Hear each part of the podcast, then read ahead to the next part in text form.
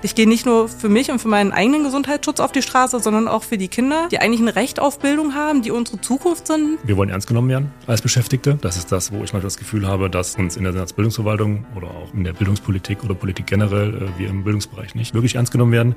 Das waren Maja und Friedel, beide LehrerInnen an Berlins Schulen und gemeinsam mit ihnen sprechen wir heute über die Frage, streiken oder soll man es lassen? Was kann Berlins Bildungssystem noch retten?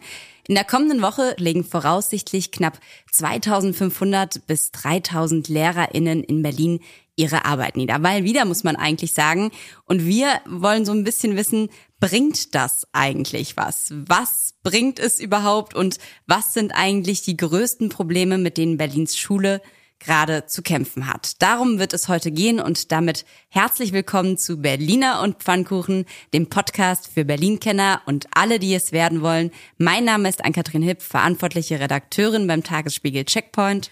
Und ich bin Anke Mürre, stellvertretende Chefredakteurin beim Tagesspiegel. Ihre Wartezeit beträgt voraussichtlich 17 Minuten. Berliner und Pfannkuchen. Der Podcast vom Tagesspiegel Checkpoint. Ja, first things first. Anke, herzlich willkommen zurück aus deiner Babypause. Wir freuen uns sehr, dass du wieder da bist. Wir haben dich vermisst. Ich habe euch auch vermisst. Ja, äh, und damit sind wir auch gleich bei den schlechten Nachrichten. Ich, ich habe Kinder, was natürlich eigentlich eine sehr gute Nachricht ist, aber wenn man das Berliner Bildungssystem sich anguckt, was wir heute tun, dann kann einem da ganz schön Angst und Bange werden. Deprimierend ist die Lage ja aktuell vor allem auch für Kinder, aber auch eben für die Eltern und für LehrerInnen. Und um ein bisschen Helligkeit in dieses dunkle, deprimierende Loch, sage ich mal, zu bringen, versuchen es jetzt einige mit dem guten alten Klassiker des Arbeitskampfes, nämlich mit dem Streik. Wir haben es eben gesagt, voraussichtlich 2500 bis 3000 LehrerInnen werden von Montag bis Mittwoch ihre Arbeit niederlegen, um auf die ja, bescheidene Situation in den Schulen aufmerksam zu machen. Offizielles Ziel des Streiks ist das Verhältnis von Schülerinnen zu Lehrkräften und damit die Klassengröße an allgemeinbildenden und berufsbildenden Schulen verbindlich zu regeln. Sprich, kurz und knapp gesagt, kleinere Klassen. Wir haben mal nachgeschaut, seit Sommer 21, also seit zwei Jahren, hat die Gewerkschaft Erziehung und Wissenschaft GEW schon 14 Mal die Lehrer dazu aufgerufen, die Arbeit niederzulegen. Und was besonders viel Aufsehen erregt hat, äh, im vergangenen Jahr fiel das auch schon einmal auf den Abiturtag und das ist nächste Woche zumindest teilweise auch wieder der Fall. Ja, ob das jetzt so der richtige Zeitpunkt für einen dreitägigen Streik ist, ob diese Streiks überhaupt was bringen, darüber sprechen wir heute mit zwei, die daran teilnehmen, mit zwei LehrerInnen. Wir wollen von Ihnen stellvertretend für 35.509 LehrerInnen in Berlin so ein bisschen hören, wie ihr Alltag aussieht, warum sie das tun, was sie tun, warum sie jetzt streiken und welche Wünsche und Hoffnungen sie vielleicht auch haben, welche Wünsche sie vielleicht auch an die neue Bildungssenatorin Katharina Günther Wünsch haben. Bevor wir das tun, begrüßen wir aber erstmal die Frau, die alles weiß, wenn es um Berlins Schulen geht und weit darüber hinaus. Und sie kann uns erklären, wie keine andere, warum die Lage so ist, wie sie ist. Sie selbst ist so etwas wie unser oh, Schulguru, ist glaube ich nicht zu hoch gegriffen. Sie hat äh, mit unserem Chefredakteur und Pfannkuchenpartner Lorenz Marold ein Buch über Berlins Schulpolitik geschrieben. Und allein in diesem Jahr, wir haben mal nachgeguckt, hat sie schon mehr als 60 Artikel zu dem Thema verfasst. Insgesamt sind es wahrscheinlich so ungefähr 5000. Wir begrüßen und freuen uns sehr, dass sie heute hier ist, unsere Kollegin Susanne Fiedendus. Hallo Susanne. Ja, hallo, ich bin gerne hier. Susanne, du berichtest ja äh, schon länger über die Bildungspolitik, als die SPD Bildungspolitik hier in Berlin gemacht hat. Das muss man erst mal schaffen. Wenn du so ein bisschen zurückblickst, wir reden ja die ganze Zeit von dieser Schulkrise heute, von der großen äh, Bildungsmisere. Wo hat es angefangen? Wann ging es damit los hier in Berlin?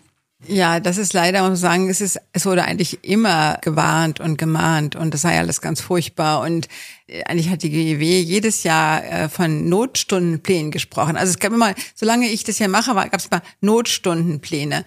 Und ich muss auch daran erinnern, dass äh, auch damals schon, also schon vor 20, 20 Jahren oder so, wurde auch über Lehrerburnout gesprochen. So, das heißt gefühlt, weil die Lage immer grauenhaft. Und also, praktisch? Es gibt diese, dieses Märchen vom Wolf, ne? So der kleine Junge, der der soll äh, der, der auf die Schafe aufpassen und äh, dann sagt der alte Schäfer, du, wenn der Wolf kommt, dann rufst du der Wolf, der Wolf und dann kommen wir, dann retten wir euch. Und dann äh, findet er es total lustig, der kleine Junge, und ruft der Wolf, der Wolf. Und dann kommt der Schäfer und, und ja, der Wolf ist gar nicht da. Dann macht der Junge das noch einmal und der Schäfer kommt wieder und oh nee. beim dritten Mal ruft er wieder, da kommt der Wolf wirklich, ja. Und äh, dann ruft der kleine Junge und kommt keiner mehr. Ja. Hm. Er hat einfach zu oft zu oft äh, übertrieben, äh, sozusagen, äh, also un, zu Unrecht ähm, geschrien. Und so ein bisschen ist es eben auch äh, im, im Bildungssystem. Das wurde immer gesagt, es ist alles ganz furchtbar. Und dann ist es natürlich weniger glaubwürdig, wenn es dann wirklich schlimm ist. Nicht?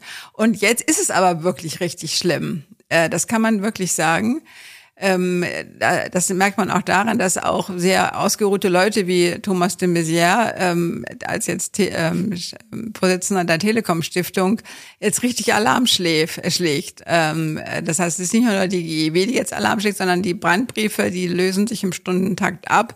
Es gibt keine Stift Bildungsstiftung, die nicht auf den Hinterbeinen steht, weil diese Krise, die wir jetzt haben mit irgendwie 100, gefühlt 100.000 fehlenden Lehrkräften und Erziehern, die ist wirklich nicht mehr, äh, gar nicht mehr schön zu reden. Ähm, und deshalb muss man jetzt wirklich ähm, äh, sehen, äh, dass man neue Wege geht. Also es ist kein Berlin-Problem, was wir hier haben, sondern es ist ganz offensichtlich ein bundesweites Problem. Man kann sagen, dass dieser ganz schlimme Lehrkräftemangel, der jetzt zu diesen vielen Brandbriefen geführt hat, zu dem Bildungsgipfel, im gescheiterten Bildungsgipfel im März, das kam nur dadurch, dass jetzt der Lehrermangel ein bundesweites Problem ist. So.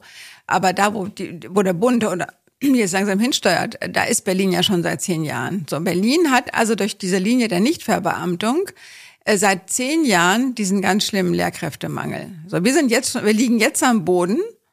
Und jetzt kommt noch eins obendrauf, nämlich der bundesweite Lehrermangel. Da also muss man vielleicht einmal kurz einhaken und erklären, was der Berliner Sonderweg in Sachen Verbeamtung war und warum er so grandios gescheitert ist. Ja. Warum auch du deine Position in, zu dem Thema äh, geändert ja. hast.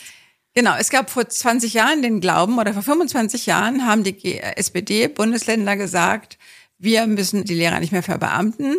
Die CDU ist die olle Beamtenpartei und wir wollen das besser machen. Wir wollen nicht, dass Lehrkräfte, die den Beruf eigentlich hassen unter Umständen, einfach nur deshalb im Beruf bleiben, weil ein Beamter nicht mehr raus kann, ohne seine Pension zu verlieren.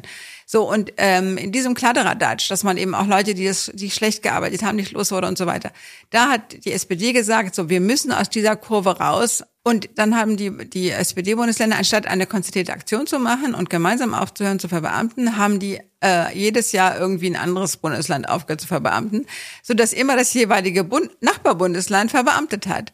Und dann sind die Lehrer aus Hamburg nach Niedersachsen, aus Hessen nach äh, was ich, Nordrhein-Westfalen, ähm, aus Schleswig-Holstein nach Hamburg. Nach ein, zwei Jahren, dann kam die nächste Landtagswahl, mussten dann die jeweiligen Kultusminister in den Ländern oder äh, die SPD geführten, die mussten dann einfach ähm, ganz schnell bremsen. Die haben wieder angefangen zu verbeamten. Das heißt, die haben gesehen, wir verlieren unsere Lehrer, wir fangen wieder an zu verbeamten. Und Berlin ist das einzige Bundesland, das äh, gesagt hat, die, Länder, die Leute wandern, wandern ab, na und? Wir werden trotzdem nicht wieder verbeamten. Also Berlin war eine besondere Situation.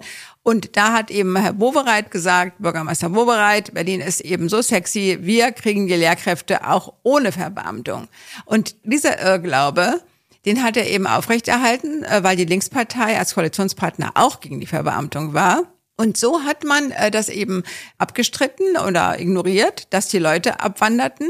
Die Senatsverwaltung hatten nicht auf offene Karten gespielt. Es wurde nie publik, wie viele Leute abgewandert sind. Und so war dieser, ging dieser Aderlass eben irgendwie zehn Jahre lang. Äh, und wir sind, das ist wirklich, also Hanebüchen sind ungefähr ein Drittel der Lehrkräfte, so Tausende sind verloren gegangen. Und ähm, darum stehen wir so extrem schlecht da. Wir sind praktisch ein kranker Mann, hm. der noch eine Lungenentzündung kriegt. So. Aber diese Zahlen gibt es bis heute offiziell nicht, weil die, der Grund der. Abwanderung hm. ja nie äh, registriert wurde, oder? Es wurde nicht registriert, weil man es ja nicht wissen wollte. Ne? Man wollte ja die, den Glauben aufrechterhalten, dass es die Verbeamtung ja gar nicht war. Äh, der, der Grund für die Abwanderung. Und äh, das Schöne ist aber eben, dass der GEW-Chef von Brandenburg, also Gewerkschaft Erziehung und Wissenschaft, der GEW-Chef von Brandenburg, Günter Fuchs, der hat mir gesagt, dass praktisch äh, alle oder fast alle 95 Prozent oder so der Lehrer, die bei ihm äh, ankommen in Brandenburg, sagen ihm, ja, wir sind hier, weil ihr verbeamtet. Nun haben wir sozusagen ja quasi die, die Riesenbauspiele oder die sowieso mhm. schon alte Erkrankung, äh, dass, dass es quasi diese Verbeamtung lange Zeit nicht gab. Dass da jetzt gab es ja jetzt wieder einen Umschwung. Erstmals mhm. wieder ist die Verbeamtung eingeführt. Das heißt, dieser Stein wurde so ein bisschen wieder umgedreht, dass sich das ändert. Was ist denn darüber hinaus, wenn man sich jetzt anguckt, äh, Krise in Berlin oder bundesweite Krise, die noch dazu kommt. Aber was würdest du sagen, sind die Kernprobleme abseits des Lehrermangels? Oder lässt sich eigentlich alles auf diesen Lehrermangel, den es heutzutage hier in Berlin gibt, runterbrechen? Es lässt sich wahrscheinlich 50 Prozent der Misere am, da runterbrechen. Ähm, dann, ähm, wenn wir jetzt die vollen Klassen angucken, das liegt zum Teil auch daran, dass einfach keine Räume da waren ähm, dass die ähm, auch, dass die die Grundschulkinder müssen in ihren Horten äh, inzwischen, also in ihren Horträumen unterrichtet werden, so dass es äh, dieser der Mangel an, an Räumen hat einfach nochmal eben die Klassen nochmal voller werden lassen. Das heißt, das ist ein Riesenproblem. Ähm, und dann leider eben die Berliner Krankheit, ähm, anstatt in die Qualität zu investieren, in die Umsonstkultur zu investieren. Das heißt, man hat gesagt, wir geben allen Berlinern zum Beispiel eben den kostenlosen Kita-Platz. Aber natürlich ist das krasseste der Lehrkräftemangel. Ja, und äh, wie sich dieser Mangel dann sozusagen im Alltag auch bemerkbar macht, darüber sprechen wir jetzt mit zwei Menschen, die diesen Alltag jeden Tag erleben. Ja, wir begrüßen heute hier in unserem Podcast-Studio zum einen Maya. Sie ist 45 Jahre alt, hat 2012 ihr Referendariat hier in Berlin gemacht, ist seitdem auch in Berlin geblieben, arbeitet an einem Gymnasium innerhalb des S-Bahn-Rings und unterrichtet die Fächer Sport und Geschichte. Außerdem, so viel kann man auch dazu sagen, hat sie eine Koordinierungsaufgabe in ihrer Schule inne. Herzlich willkommen. Hallo. Und wir begrüßen Friedel. Er ist 41 Jahre alt, hat schon in drei Bundesländern gearbeitet. Seit acht Jahren arbeitet er in Berlin und unterrichtet seit dem Sommer an einer Sekundarschule am Stadtrand mit den Fächern auch Sport und Politik. Herzlich willkommen. Hallo. Die erste Frage, die wir uns so ein bisschen gestellt haben, als wir jetzt nochmal uns diese ganze Lehrerthematik angeguckt haben, war, die wir euch jetzt auch mal so mitgeben wollten, warum tut ihr euch das alles noch an? Gute Frage. Diese Frage stellen sich tatsächlich auch sehr, sehr viele, die ich kenne. Und es gibt auch schon die ersten, die hingeschmissen haben, die teilweise zum Beispiel nach einem halben Jahr nach dem Referendariat fertig aufgehört haben und in den politischen Bildungsbereich gewechselt haben. Aber der Job an sich ist halt eigentlich ein toller Job, ist eigentlich schon so ein Traumjob. Bloß die Bedingungen sind so mies. Das Hinschmeißen ist für dich eine Option, Friedel? Also das ist was, worüber man auf alle Fälle nachdenkt, ähm, bei den aktuellen Arbeitsbedingungen. Also wir legen ja, also in meinem Verständnis beginnt in der Kita den Grundstein für unseren Wohlstand den wir als Nation haben und unser Verständnis für Demokratie und Politik und Teilhabe. Und ähm, das ist für mich manchmal mit äh, der Intention, mit der ich vor am Ende 20 Jahren ja auch in ein Studium gegangen bin, äh, einfach nicht mehr zu gewährleisten. Man hat ja einen gewissen Anspruch an seinen Job, man möchte seinen Job gut machen. Man ist, äh, wie Friede gerade auch gesagt hat, mit einer gewissen Intention in diesen Job hineingegangen. Man hat Ziele.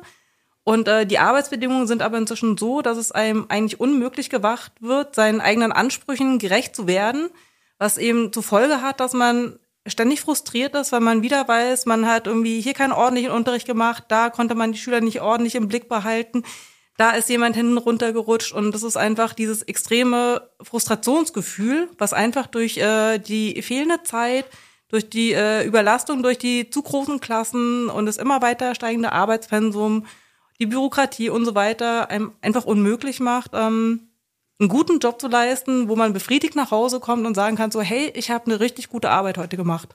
Wenn wir uns mal das versuchen, möglichst konkret zu machen, weil das ist ja auch das, was wir irgendwie alle die ganze Zeit hören, dieses, die mhm. Arbeitsbedingungen sind einfach beschissen, so um es auf gut Deutsch zu sagen.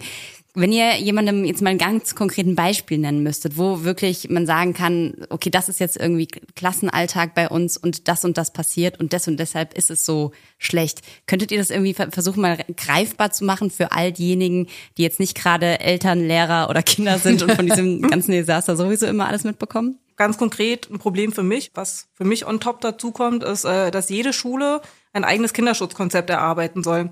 Das äh, wurde dieses Jahr kommuniziert und ähm, was für mich nicht nachvollziehbar ist, warum jede Schule Arbeitskapazitäten da reinsetzen muss, diese Konzepte zu entwickeln, anstatt dass man sagt, man hat immer Schulen, man hat immer Lehrer, man hat immer Schüler, man hat Räume, Eltern, die Gegebenheiten sind im Prinzip vergleichbar. Warum man nicht ein zentrales Kinderschutzkonzept für alle Schulen machen muss? Als ich dann auf einer Fortbildung, wo das auch zum Thema kam, irgendwie den Herrn von der Senatsverwaltung gefragt habe, warum es denn nicht möglich wäre, dass die Senatsverwaltung ein verbindliches für alle macht, sagt er so, ja, Sie sollen das ja für Ihre Gegebenheiten anpassen. Aber wenn Ihnen das zu viel ist, schauen Sie doch mal, was die anderen Schulen äh, geschrieben haben, die mhm. da schon was verfasst haben und schreiben Sie da ab. Wo ich mich dann auch frage, wenn ich sowieso bei anderen Schulen abschreiben kann, warum kann man nicht ein mhm. verbindliches für alle machen?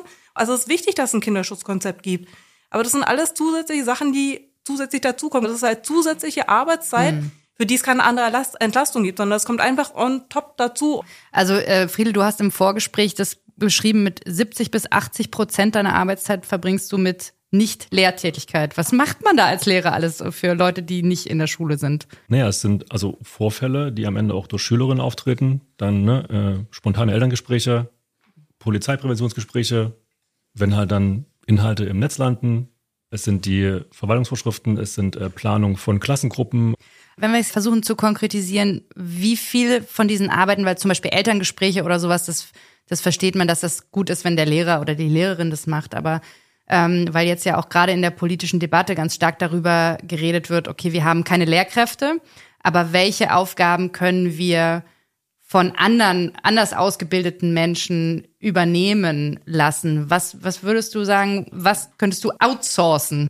Also mir fällt spontan zum Beispiel Klassenfahrtsanträge ein.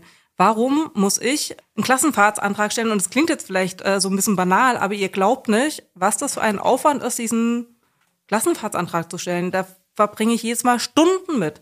Das sind, glaube ich, 20 Seiten, die man ausfüllen, also 20 Seiten Antragsformular dafür, dass ich mit einer Klasse wegfahren darf. Und ähm, das sind so Sachen, äh, einen Antrag stellen, das kann eine Verwaltungsfachfrau machen. Und das ist ja nur der Antrag. Dann genau, kommt, dann kommt die Antrag. Abrechnung hinterher. Also eine Klassenfahrtsabrechnung, wo man dann jedes Mal auch zurückbekommt, dass da die Kopie fehlt oder dort die Unterschrift. Ähm, und das ist halt auch bei, äh, also Akten abheften. Warum ja. muss ich als Lehrkraft am Ende des Schuljahres, jede Lehrkraft oder Klassenleitung heftet Zeugnisse ab?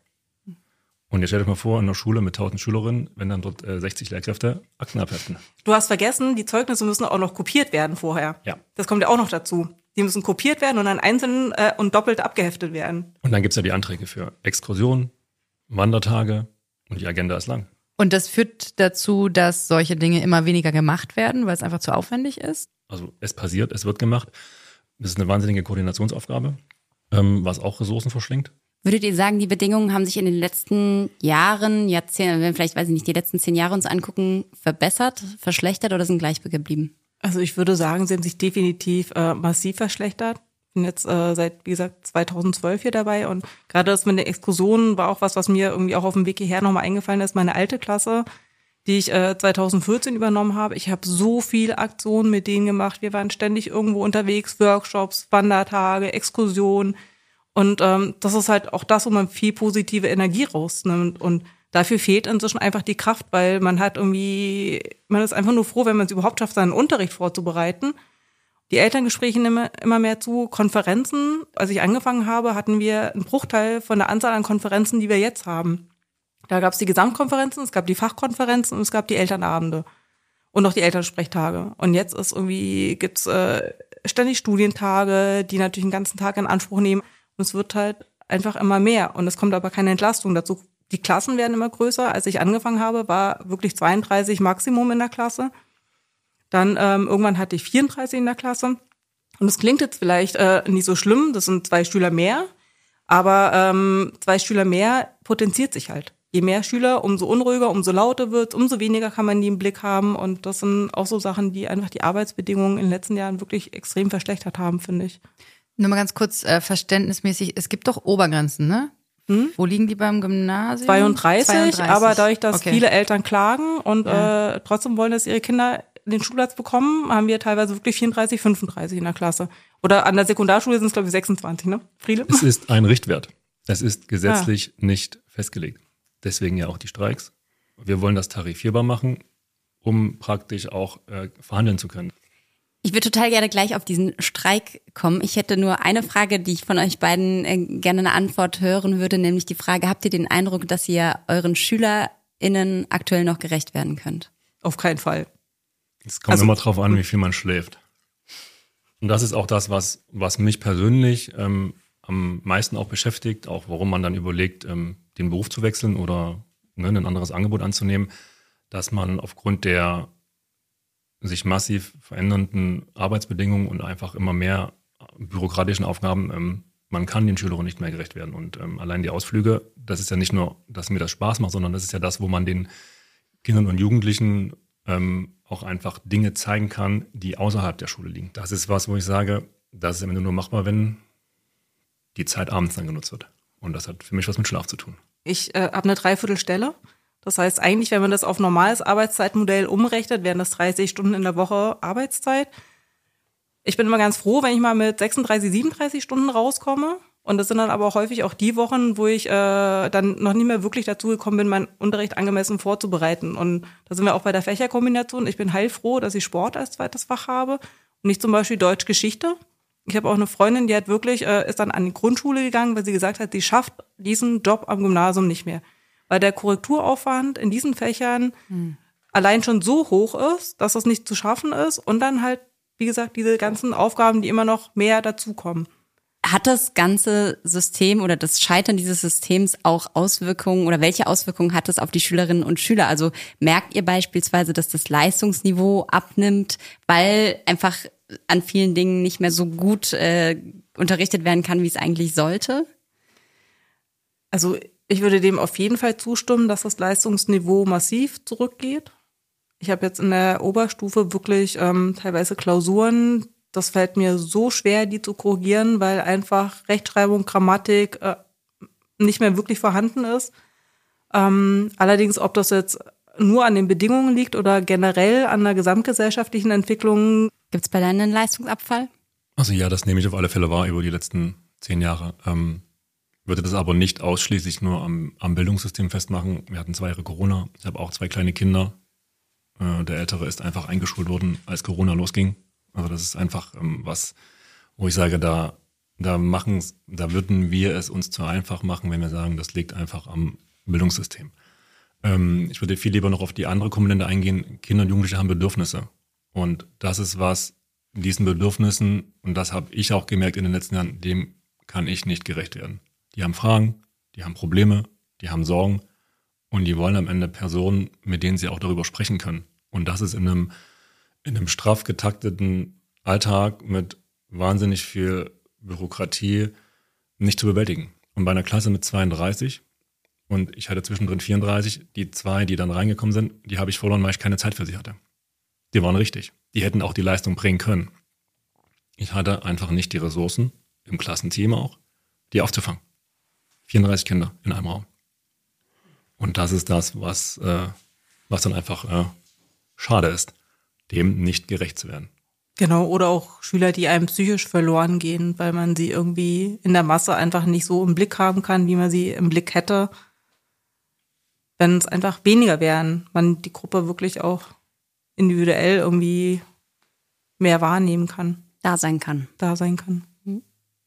Zuhören. Manchmal einfach nur zuhören. Und weil das alles nicht mehr geht und ihr keine Lösung oder keinen richtigen Ausweg seht, wird jetzt gestreikt, richtig? Also ihr seid beide dabei. Ja, auf jeden Fall. Ja. Warum? Tatsächlich habe ich lange Probleme gehabt, zum Streik zu gehen, weil es immer um Gehaltsforderungen ging und ich immer gesagt habe, okay, ähm, ich finde, ich verdiene wirklich gut als Lehrerin, aber äh, diese Gesundheitsschutzthema, was ja wirklich beim Streik jetzt die Forderung ist, das ist was, wo ich einfach voll mitgehe. Ich gehe nicht nur für mich und für meinen eigenen Gesundheitsschutz auf die Straße, sondern auch für die Kinder, die eigentlich ein Recht auf Bildung haben, die unsere Zukunft sind. Das hat ja viele auch vorhin schon gesagt, die Kinder sind die Zukunft unseres Landes und die wird ja einfach vor die Wand gefahren, weil die Kinder einfach, die Bildung der Kinder, die Grundlage für die Zukunft spielt einfach keine Rolle. Und das ist äh, was, was ich so furchtbar finde, dass ich denke, ich gehe auch drei Tage streiken. Ähm, also mir geht es vor allem auch um, um bessere Arbeitsbedingungen für Lehrkräfte, langfristig auch für alle pädagogischen Beschäftigten. Wir wollen ernst genommen werden als Beschäftigte.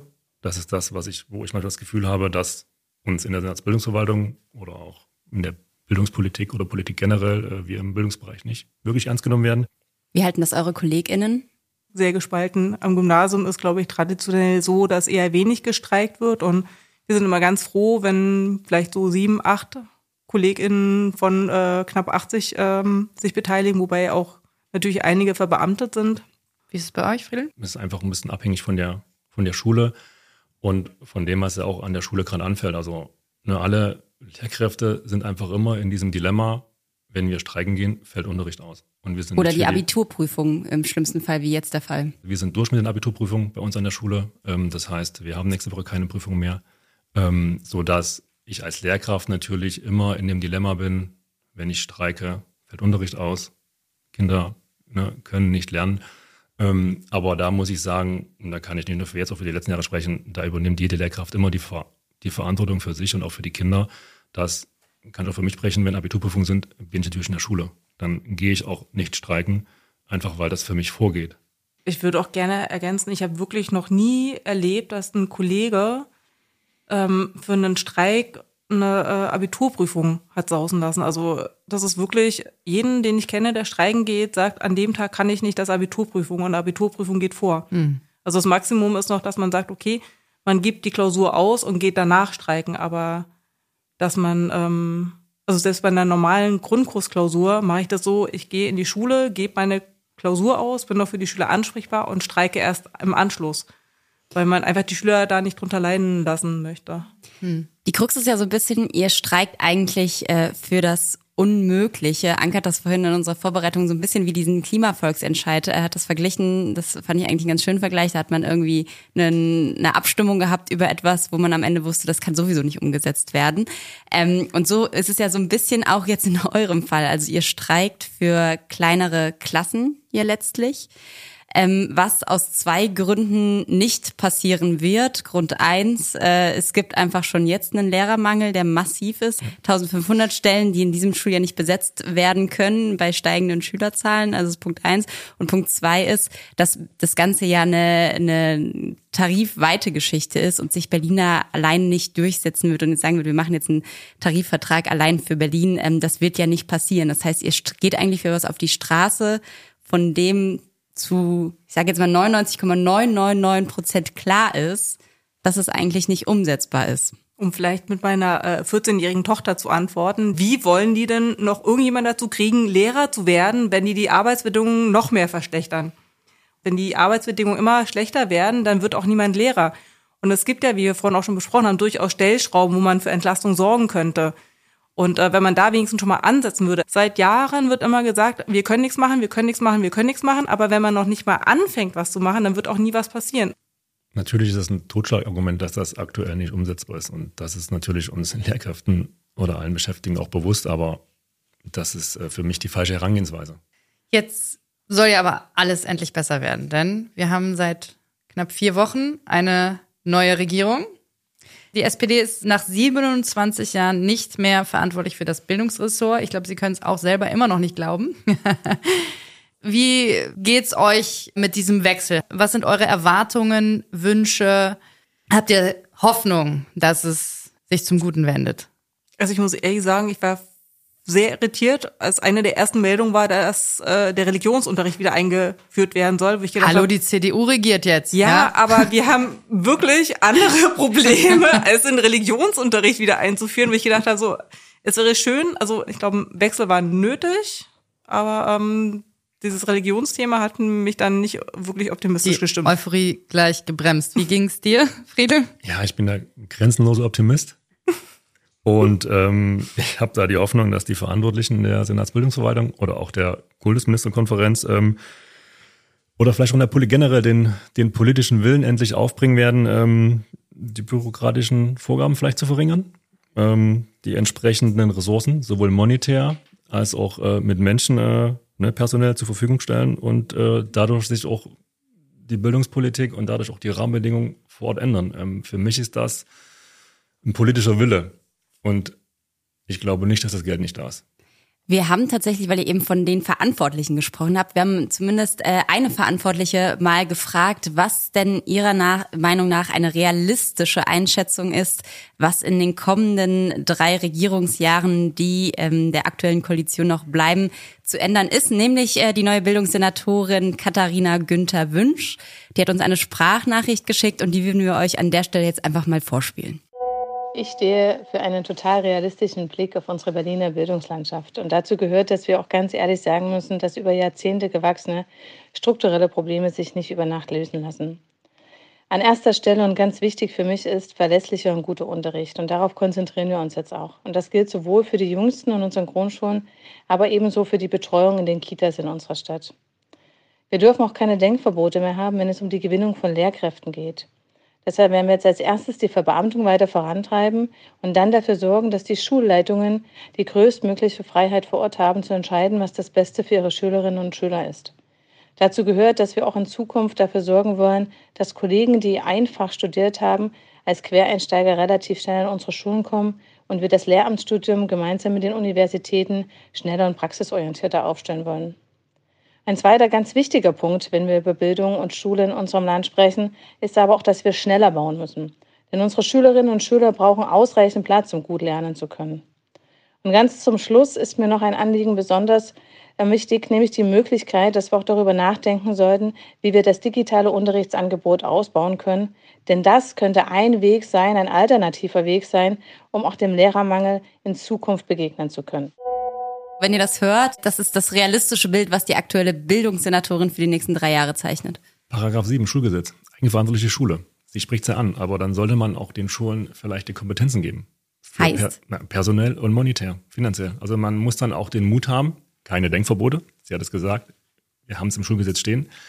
Eigenverantwortliche Schule heißt für mich auch, dass Schulen dann eigenständig entscheiden können. Und das heißt über finanzielle und personelle Ressourcen auch unabhängig aber würde dann nicht äh, das Gerangel erst richtig losgehen um die paar äh, Lehrer, die es noch gibt auf dem Markt? Und dann setzt sich wieder ähm, die bildungsbürgerlich gut orientierte Schule in Zehlendorf durch und die Brennpunktschulen haben gar keine Chance mehr.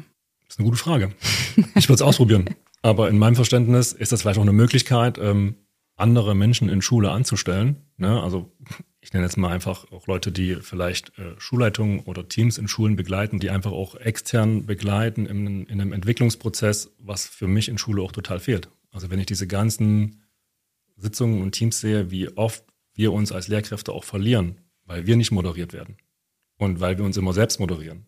Ich würde auch sagen, man kann das ja auch durchaus dadurch steuern, dass eben Brennpunktschulen dann einen deutlich größeren Pot zur Verfügung gestellt bekommen, aus mehr Mitteln schöpfen können und dadurch natürlich auch ihr ganzes Arbeitsumfeld attraktiver gestalten können.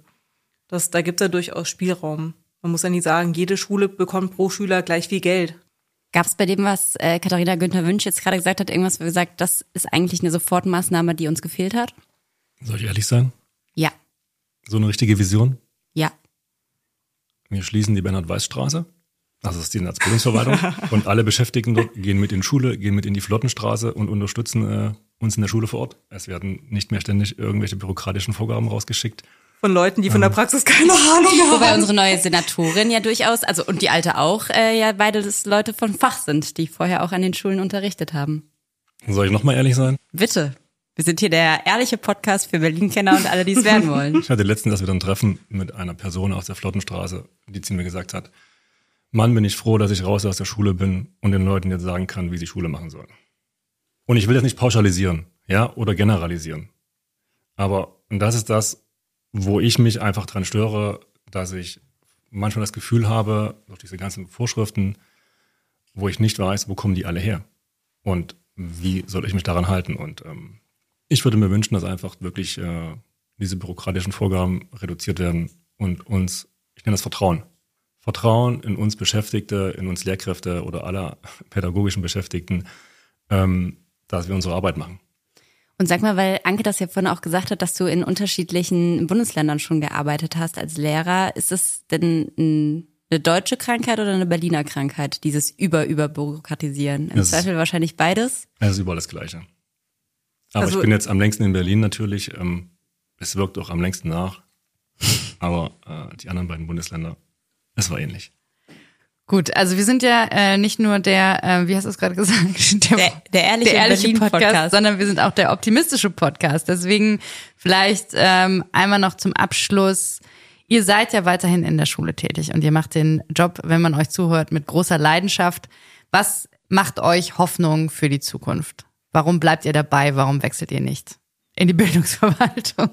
Pragmatismus, Idealismus, ähm, auch von Kolleginnen und Kollegen und am Ende es ist die Dankbarkeit, die man am Ende auch vor allen Dingen von Schülerinnen und Schülern bekommt. Am Ende des Schuljahres zwischendurch ähm, Dankbarkeit von Eltern, die einfach auch, und das ist mir jetzt auch begegnet in den letzten Jahren, einfach auch zu schätzen wissen, was einfach äh, die Beschäftigten von Kita bis Abitur einfach in Berlin leisten. Und das ist was, wo ich sage, ich bin richtig, ich mache den Job gern und ich möchte den noch gern noch 30 Jahre machen. was es wirklich wert macht, diesen Job zu machen, sind halt diese schönen kleinen Momente, wenn man irgendwie tolle Erlebnisse mit den Schülern hat, weil man doch mal irgendwie was Schönes machen konnte, wenn man irgendwie mit denen zusammensitzen und lachen kann. Das waren noch schöne Schlussworte. Oder Anke, hast du noch was hinzuzufügen? Nö, ich freue mich auch, dass ich äh, diesen Job machen kann und mit Menschen wie euch zusammengekommen bin heute. Also vielen Dank, dass ihr unserem Aufruf gefolgt seid in unser Studio und aus eurem Arbeitsalltag berichtet habt. Das war ein super Einblick. Also vielen Dank an euch beide. Ja, danke für die Gerne, das war Einladung. mir eine Freude. Ja, und damit zurück zu unserem Gespräch mit äh, Susanne und Susanne, wie die beiden eben so zuletzt beschrieben haben, die, die Hoffnung stirbt zuletzt irgendwie, oder? Ja, man, man merkt eben, dass sie sich eigentlich ja äh, hilflos fühlen ähm, und sagen, wenn der Streik ist das Einzige, was wir noch machen können, sonst hört uns ja keiner zu. Oh, das ist natürlich, das ist irgendwie nachvollziehbar. Äh, man, man will sich artikulieren. Andererseits ähm, muss ich aber sagen, wir haben jetzt den 14. Streik. Das heißt, die, die äh, Berliner Kinder Schul- und äh, Jugendlichen haben jetzt schon wieder, also zu allem anderen auch noch einen massiven Unterrichtsausfall. Ähm, Ich will nur mal kurz wenn- einmal diese Zahl noch mal einmal kurz sacken lassen, weil der 14. Streik. Seit 2021, Sommer 2021. Ja, das sind einfach wirklich sehr, sehr viele Tage, die da ähm, flöten gegangen sind. Und mich hat die Ta mich hat die Zahl wirklich überrascht, als ich sie gelesen habe, weil ich kann mich dran erinnern, dass wir sehr viel berichtet haben letztes Jahr über den Streik ähm, äh, an dem Abiturtag. Deswegen haben wir darüber auch gerade noch mal äh, mit den beiden gesprochen, weil es da natürlich mehr Aufmerksamkeit bekommt. Deswegen auch verständlich, dass sie diese Tage wählen, weil die anderen Streiks, habe ich das Gefühl, die sind so durchgerauscht, oder? Die werden schon fast gar Ja. nicht mehr registriert. Also genau, es ist so gewesen, einfach vor, vor zwei Jahren, äh, an Kathrin, genau, da ging es äh, los, die Forderung nach kleineren Klassen so. Im Oktober wurde dann in einigen Schul Be äh, gestreikt. Das war alles noch Oktober 21, das war noch sehr, sehr lasch. Ne? Und dann erst 22, dann ging es eben los mit einem Streiktag. Das ist, tut auch noch nicht so weh, ein Streik, das kann man unter, überbrücken, ja. Und dann waren es irgendwann zwei Tage. Und, ähm, und das eben das eine Mal, wie gesagt, das war eben der, der, der, der Abiturtag. Und ähm, jetzt ist es eben, was, was besonders äh, reinhaut, ist einfach die Tatsache, dass, dass jetzt die, die CDU äh, an der Macht ist, aber eben erst seit vier Wochen. Äh, das heißt, vier Wochen äh, nach dem, nachdem Herr, Herr Ebers als Finanzsenator und, äh, und die Frau Günther Wünsch als Bildungssenatorin ihre Büros äh, bezogen haben. Die haben noch nicht mal ihre Onigramme fertig. Da kriegen sie einen dreitägigen Warnstreik reingedrückt. Das heißt, das Ganze wird jetzt auch deshalb gemacht, weil die CDU an der Regierung ist und unter der SPD wäre das Ganze nicht passiert? Zumindest ist es jetzt in dieser Schärfe äh, wahrscheinlich noch ein Tuck mehr, weil einfach Herr Erdmann als GIW-Chef ist eben Mitglied äh, der Linkspartei.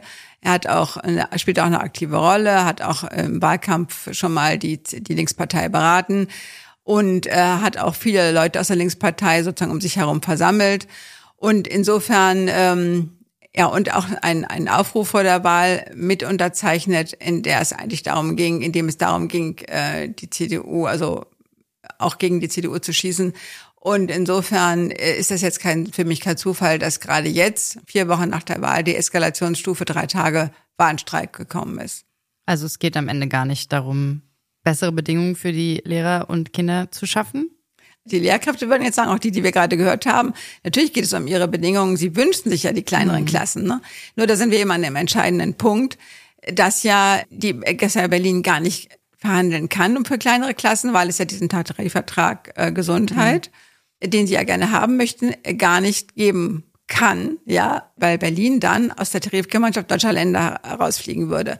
Die GEW, finde ich, darf den eigenen Mitgliedern nicht vorgaukeln, dass das eine Stellschraube ist. Ja, und das finde ich eigentlich fahrlässig. Das ist auch so eigentlich eine Volksverdummung in meinen Augen. Und der andere Punkt, den äh, hattest du ja vorhin auch schon genannt, dass eben viel zu wenig Lehrer da sind, um die Klassen zu verkleinern.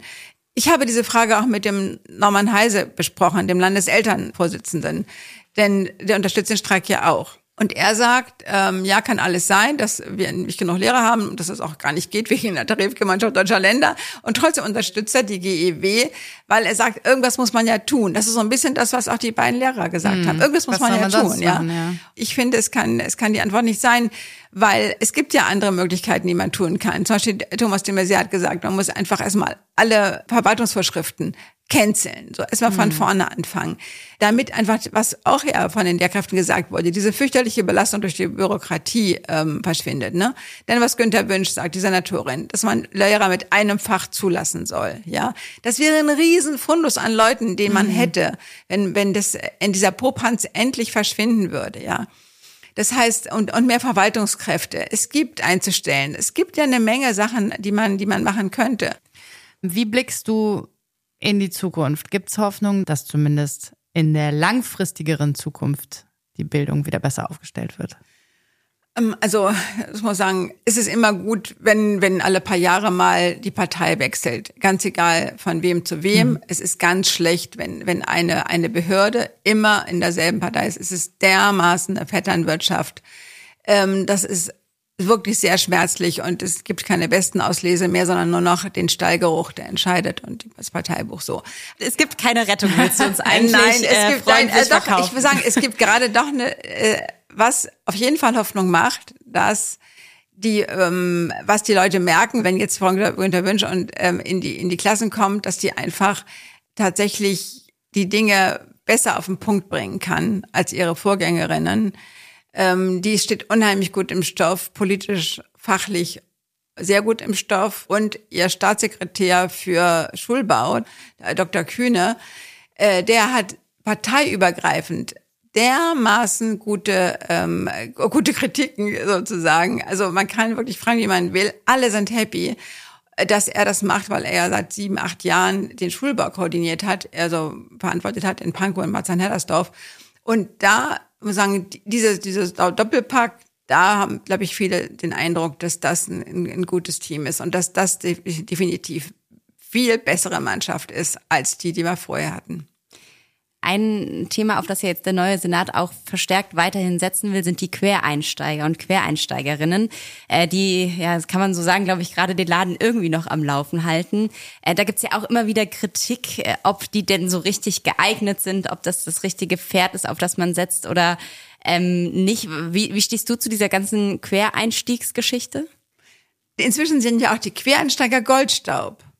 Und weil die ja schon lange nicht mehr reichen, nimmt man ja Lehrkräfte, die gar nicht zur Quereinsteigerausbildung zugelassen würden, weil sie dreimal durchs Examen gefallen sind. Auch die stehen ja inzwischen vor den Klassen. Es werden Leute, Klassenlehrer in der ersten Klasse, die noch nicht mal ihr Studium beendet haben, ja. Das sind die wahren Katastrophen. Und insofern sind im Vergleich dazu die Quereinsteiger super. Was sagst du mir, deren äh, Kind im Sommer eingeschult wird, kann man das machen oder muss man Berlin verlassen, sobald die Kinder in die Schule kommen? Also ich, ich habe ja äh, ähm, gute Erfahrungen gemacht mit der Berliner Schule. äh, insofern, es kommt ja immer nur auf den, äh, im Prinzip kommt es auf den Schulleiter und die Lehrkraft an. Also ich würde bedingungslos optimistisch äh, da reingucken. Ähm, wenn man, und wenn man den Kindern abends was vorliest, äh, ist auch schon die halbe Miete. Das machen wir. Und wir lesen hier vielleicht nächstes Mal auch mal was vor. Für ja. alle, die nichts vorgelesen kriegen.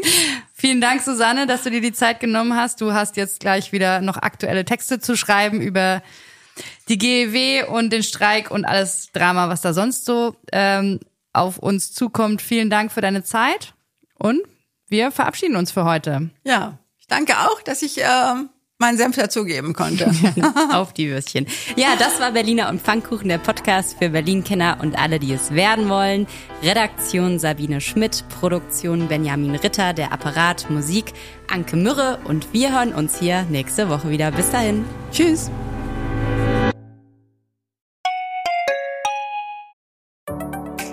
Hallo, ich bin Lorenz Marold, Chefredakteur beim Tagesspiegel. Wenn Ihnen unser Podcast gefällt, testen Sie doch gerne auch mal unser E-Paper oder unser Digital-Abo mit allen Inhalten von tagesspiegel.de. Wir sind rund um die Uhr für Sie da, damit Sie wissen, was wirklich wichtig ist. In Berlin, in Deutschland und international. Sie können unser Angebot jetzt gratis testen unter tagesspiegel.de slash probieren.